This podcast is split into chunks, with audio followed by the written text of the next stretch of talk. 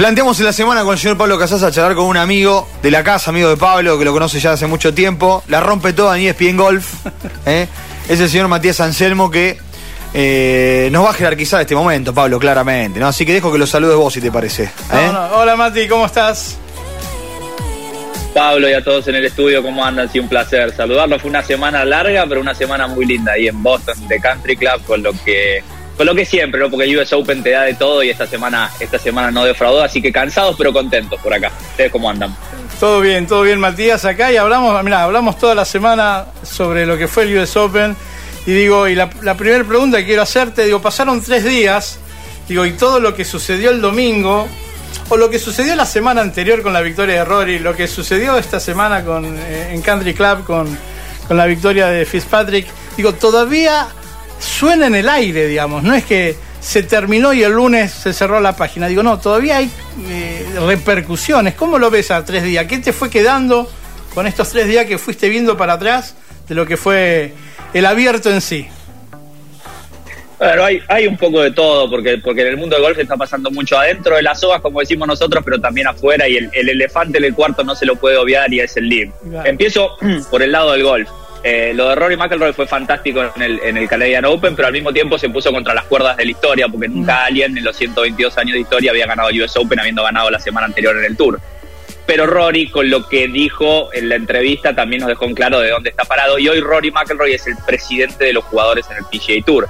Entonces, de alguna manera, con Tiger un poquito fuera de la escena, Rory pasa a ser, en mi opinión, por lo menos la palabra más autorizada dentro del PGA Tour. Después, durante la semana del Tour, pasó absolutamente de todo, eh, sobre todo para nuestra región. Creo que la, novedad, la noticia más importante que la, comentó, la dio como primicia a nuestro compañero John Sackley, fue que Answer se pasaba a Live. Así que nosotros estuvimos muy atentos. Es verdad, no jugó el US Open porque dio positivo de COVID, pero finalmente se terminó, se terminó pasando a Live. Y si me vuelvo a meter adentro de las sogas, a mí lo de Fitzpatrick me puso muy contento por dos razones. Eh, la primera y la principal, porque hace mucho tiempo que no veíamos un campeonato mayor en, el que se defina con todos los buenos jugando bien. Exactamente. El Master lo ganó Scotty Scheffler, jugó bien él. En Justin Thomas ganó en Sour Hills el PGA Championship, vino atrás, pero los demás, especialmente los del último grupo, bueno, lamentablemente para nosotros se cayeron. Y acá jugaron todos bien, porque Fitzpatrick jugó bien, porque Salatori jugó bien, porque Rory cerró bien, porque Scotty Scheffler se, se, dio la chance. Entonces me parece que estuvo muy lindo. Lo del inglés yo me saco el sombrero. Fue, pasando, digo, de mano en mano la victoria. Digo, si bien a 18 hoyos de, una ronda final de cualquier torneo y mucho más en un Major, parecía que Ram en el tee del 18 del sábado volvió a apropiarse del torneo. Eh, repito, 18 hoyos por delante, un día domingo, todo puede pasar, digo, ¿no? Pero ese, ese 6 lo sacó de del eje, me parece, terminó sacándolo del eje, ¿no? Para el domingo, pero después pudo ser de Scotty Scheffler, después pudo ser de Salatoris, pudo ser incluso hasta de Rory. Se asomó Matsuyama en algún momento y bueno, y finalmente lo ganó Fitzpatrick. ¿Qué, qué clase de jugador es el inglés? Mira, es, es una linda esperanza para todos por ahí los que están intentando, para los chicos que están intentando jugar a golf y quizás no tienen un gran talento. ¿Y por qué digo esto sin sacarle mérito al inglés? Porque es un chico que trabaja y mucho y es un chico que ha llegado en base a disciplina y quizás no en base al talento que tiene un Rory McIlroy, un Dustin Johnson, un Kepka o mismo un, un Scotty Scheffler. Si lo analizás como jugador, candidato medio puesto en el US Open. ¿Por qué? Porque en el test de golf, que siempre decimos es el test de golf más difícil, el que más te demanda, es el único jugador del PGA Tour que está en el top 25 de todas las categorías importantes. O sea, cuando nombras un jugador completo hoy en el PGA Tour, se llama Matthew Fitzpatrick. Y está solo detrás de Rory en las categorías totales de Strokes Game. Las credenciales la tenía. ¿Qué pasa? No había ganado nunca. Claro.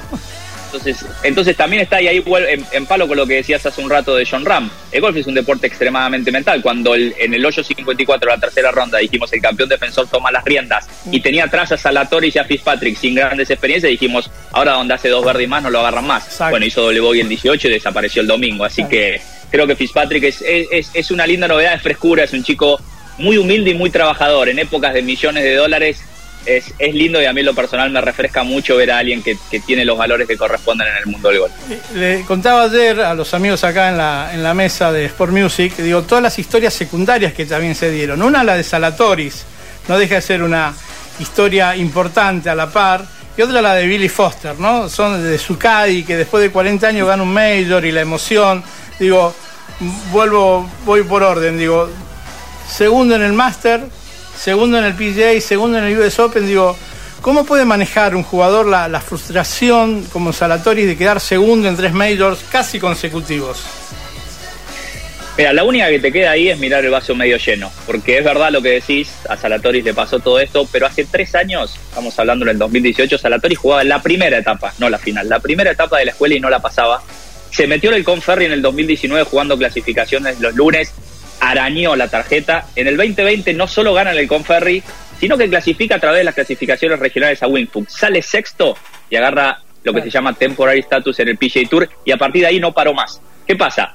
No ganó, y encima le pasó cerca en los majors. Porque cuando vos le pasás cerca en los torneos normales, bueno, un poco vas por debajo del radar. Yo te puedo nombrar Ah, tres, es- cuatro jugadores como que dice han pasado Sheffield, muy ¿no? cerca a ganar. Como dice Scotty Sheffield. Exact- exactamente, pero Salatoris tiene nueve majors y tiene cinco top tens. O sea, Claro. es, es un caso raro. Vos decís, tiene todas las cualidades para ganar y no ha ganado ni una vez. Me parece que la pregunta ahora es cuándo va a ganar, si no sé si va a ganar o no Salatoris. Y, y la otra historia secundaria, y después nos metemos en el, en el live, es la de Billy Foster, ¿no? La, la emoción de ganar, de ganar su mayor, Sebe Ballesteros, Lee Westwood, ¿a quién más le llevó? Le llevó incluso a Tiger, ¿no? Un par de veces.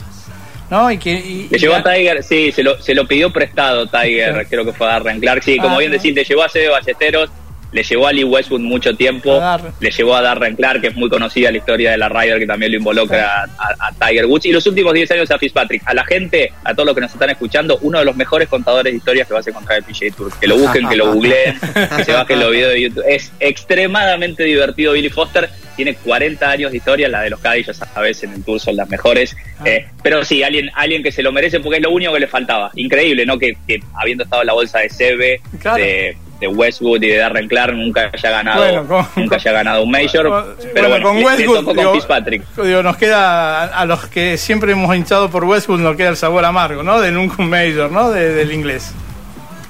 Sí. Bueno, lo decía él, vos sabés que el otro día en una de las entrevistas empezó a contar las, las historias de las derrotas, las veces que decía, bueno, con Seve acá, con Lee Westwood acá, con Darren Clark acá. Bueno, tiene como 7, 8 majors perdidos en los últimos tres hoyos, increíble. Por eso, bien merecido, porque cuando viste, cuando estuviste 40 años en esto, la estuviste peleando, más allá de que la plata tampoco le falta a Billy Foster, finalmente colgarte la medalla de un major es, es un lindo broche para la carrera de alguien que se la merecía.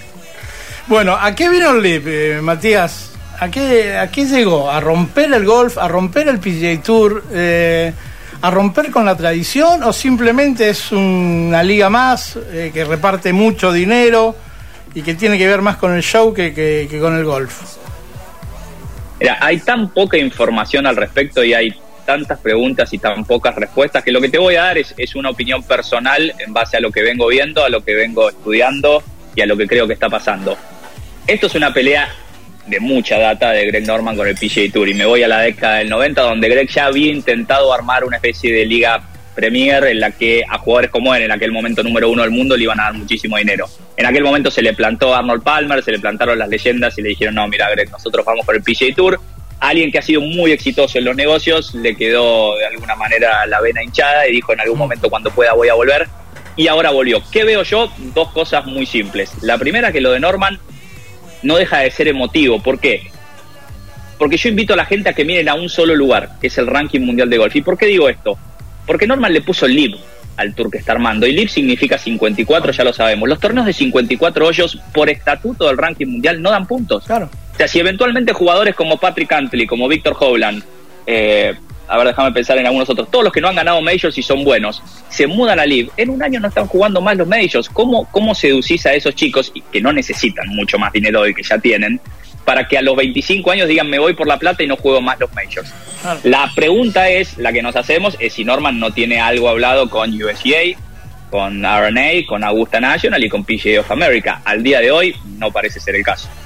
Digo, porque uno, a ver, uno entiende, como dicen algunos, mira, yo juego donde quiero, soy agente libre, elijo dónde jugar, juego por dinero, no me interesa la fama, ¿no? Y es, y es respetable, obviamente, y creo que, no sé, Matías, digo, si a, a vos como jugador te hubiese pasado un ofrecimiento así, seguramente te hace tambalear, ¿no? Creo que a cualquiera dice, mira, te vas a, vas a ganar 50 millones de dólares durante tres años solamente por pararte en el T del 1 y el domingo vas a ir a la cancha porque vas a tener libre. ¿No? Por un poco puede ser ese No escenario, ¿no? no Digo, Matías, ¿no? Una cosa Una cosa así. No, tengas ninguna duda. Si, si, si, lo hizo tambalear a Dustin Johnson, de la misma manera que lo hizo tambalear a Hudson Swafford, que le dieron 10 millones de dólares, mételos a todos en la misma bolsa. No, no digo que no te hace dudar, pero si yo hoy me pongo en los zapatos de estos jugadores y hago pros y cons con la cantidad de dinero que gana el PGA Tour, hoy parecería no estar dadas las condiciones para decir me voy al otro tour si quiero seguir soñando con tener una carrera. Yo a Phil lo entiendo, independientemente del libro, de sus problemas de apuestas y demás. Tiene 52 años, al igual que Norman, trae una larga, una pelea de larga data con el PGA Tour y dijo, es mi manera de mandar un mensaje final. Equivocado, ¿no? Phil Mickelson ha sido de alguna manera coherente con un montón de cosas. Yo por ahí de algunos otros no lo entiendo, no sé si ustedes lo vieron, yo por curiosidad y porque uno está en el medio, me levanté a ver el, torneo del LIB, la final en Londres, un torneo de 54 hoyos, de gente que parece que no tiene muchas ganas de jugar, en un formato extraño y jugando shotgun, a mí no hoy no me, no me llama mucho la atención y de nuevo, juegan por dinero, sí, ya jugaban antes por plata. Eh, no, hoy, hoy no la entiendo todavía. Matías, te saluda Ariel Gómez. Eh, también todo esto, eh, más allá que estamos hablando particularmente del golf, viene, ¿no? por otro lado, de, Arabia Saudita en el último tiempo mm, ha tratado de alguna manera de, limpiar su imagen, este, en este caso organizando encuentros deportivos, bueno, esto del golf, el Dakar, que volvió a la arena del desierto, eh, la Fórmula 1, tiene a Messi como, como embajador del país este, ante el mundo. Eh, se puede decir que los árabes, vos con los que contabas en un principio con lo de Greg Norman, eh, de, alguna manera usan al golf como también, usando los problemas internos del golf, lo, lo usan a su favor. Puede ser, a ver, hay mucha gente que, utilizaba estas semanas las hipótesis válidas de que algún día se le va a acabar el petróleo y hay que mm. de alguna manera invertir y proyectar lo que van a ser los próximos años de Arabia Saudita. Me parece bien, me parece bien. Creo, creo que si hubiese habido un diálogo y hay muchas, hay muchas internas, escuchaba de algunos jugadores esta semana que decían que a Jay Monaghan le llegó la carta y no la contestó. Si eso es así, me parece que debería haber el comisionado haber sido un poquito más perpicaz en saber que del otro lado quizás no hay alguien con una gran estructura golfística, pero sí hay alguien con recursos ilimitados. Yo me hubiese sentado a hablar, me parece que era lo correcto, independientemente de las emociones. ¿Por qué digo esto? Porque ya había una Liga Premier, si querés, los World Golf Championship eran eso, eran una oportunidad de darle a los 50 mejores del mundo cuatro torneos en donde ganaban más dinero, y quizás inicialmente se podía haber negociado algo así. Yo, te soy honesto, cuando se cayeron los dos World Cup Championship del año pasado y cuando salió casi en paralelo todo el LIB, dije, bueno, quizás vino a reemplazarlo. Bueno, evidentemente lo del LIB es mucho más ambicioso y me parece que lo del Tour hoy es muy emocional. Salir hoy a decir, le doy más plata a los jugadores, a muchos nos hace pensar, entonces Mickelson tenía razón. Claro. Digo, eh, cortita las últimas dos, Mati. Una es esta, digo, va a ser una carrera porque ahora aparecen estos ocho torneos con mucho más dinero. Digo, esa carrera del dinero a los árabes no se la van a ganar nunca, digamos, porque si Monaghan pone 50 palos, eh, el gobierno de Arabia Saudita va a poner 100, digo, me parece que es una disputa que no sé a, dónde puede llegar eso, llevar. Y mira, la disputa creo que la van a terminar de, arreglar las cuatro entidades que organizan los majors. ¿Por qué? Porque si hay algo que aprendimos en esta última etapa es que el PGA Tour es una gran multinacionalidad, eh, multinacional, hace muchísimo por el deporte, no deja de ser un colectivo que lleva a la gente hacia un lugar. O sea, no, no es dueño de los jugadores y no es dueño de los majors. De hecho, el torneo más importante que hace el PGA Tour es el Players Championship. Si le van o no a ganar la pulseada, me parece que depende de qué pase con los majors. Por ahora, ha sido una guiñada del ojo tanto de la UFA como de la Aranay diciéndole nosotros a sus jugadores suspendidos los vamos a dejar jugar. Yo te vuelvo a decir lo que te decía hace un rato. Yo pondría todos los ojos en el ranking mundial porque en esa mesa se sientan no solo las, las cuatro entidades que organizan los majors, sino que se sienta el PGA Tour. Si al LIB le hacen una excepción y si lo dejan ser parte del ranking mundial, bueno, es porque evidentemente ellos también quieren que el LIB venga para quedarse. La última, y te, saco del LIB, y te, pregunto por Pepa Campra y por eh, Seba Muñoz, digamos, cortito, digo, fue una buena actuación del colombiano con Pepa Campra, con el cordobés en, su bolsa. ¿Qué, ¿Qué, podés contarnos de cómo está este, este momento, este proceso del colombiano?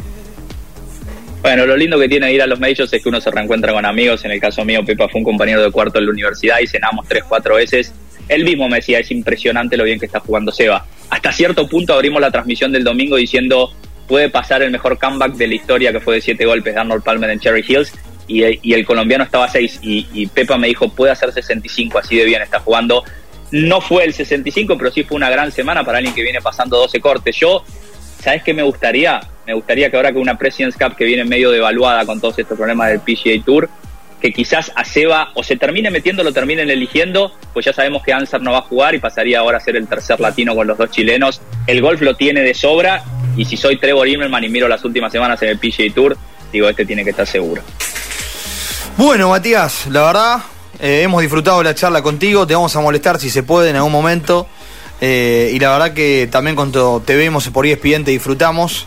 Y bueno, aquí el amigo Pablo Casasa. Eh, vos imaginate que hace 15 años estamos en el aire y Pablo desde el minuto cero está en este programa. Y con el golf, Matías. Así que imagínate lo que significa en una ciudad de puro fútbol que haya un programa, como pocos, que hable de golf todos los días, tenga su, su lugar. Así que bueno, gracias por el tiempo que nos regalaste. ¿eh?